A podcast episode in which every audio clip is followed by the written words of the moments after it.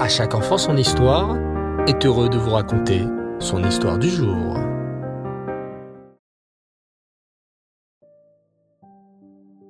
Bonsoir les enfants, Tov, j'espère que vous allez bien. Bao Hashem. Je suis très heureux de vous retrouver ce soir pour la suite des aventures de Rabbi Levi Yitzhak de Berditchev. Je sais que vous attendiez avec impatience la suite de l'histoire. Et moi aussi, j'étais bien impatient de vous la conter. Donc, la semaine dernière, nous avions raconté que Lévi Yitzhak était obligé d'aider son beau-père dans son commerce et que celui-ci l'avait envoyé faire des affaires à la grande foire de Halitz en lui confiant la somme extravagante de dix mille roubles. Mais il arriva malheur à Lévi Yitzhak, qui se fit voler la bourse. Complètement désolé, il fit donc le retour pour annoncer sa mésaventure à son beau-père.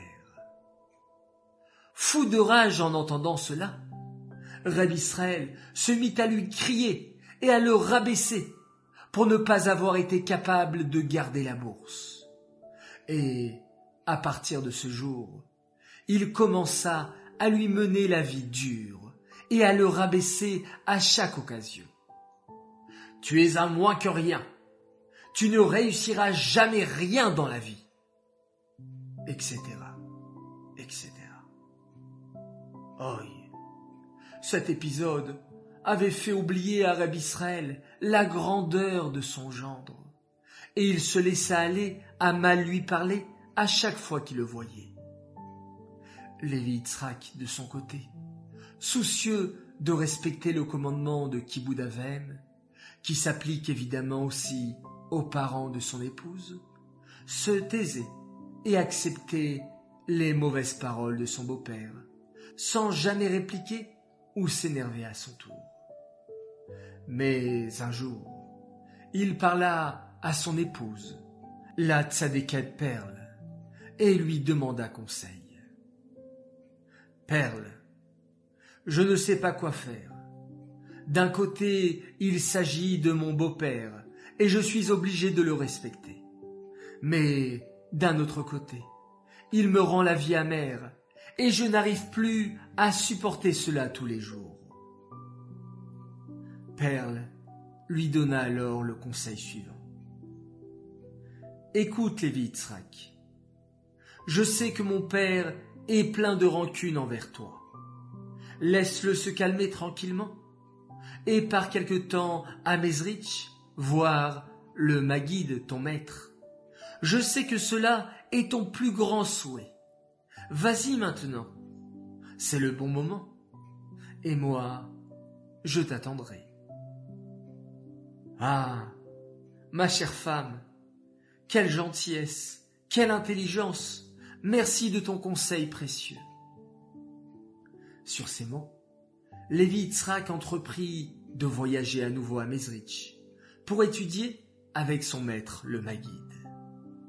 Le Maguide l'accueilla à bras ouverts et ils passèrent de nouveau ensemble de magnifiques moments d'étude.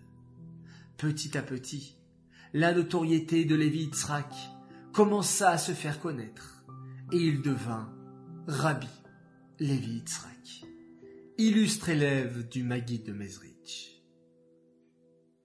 Mais pendant ce temps, la notoriété d'Israël Peretz commençait à l'inverse à diminuer.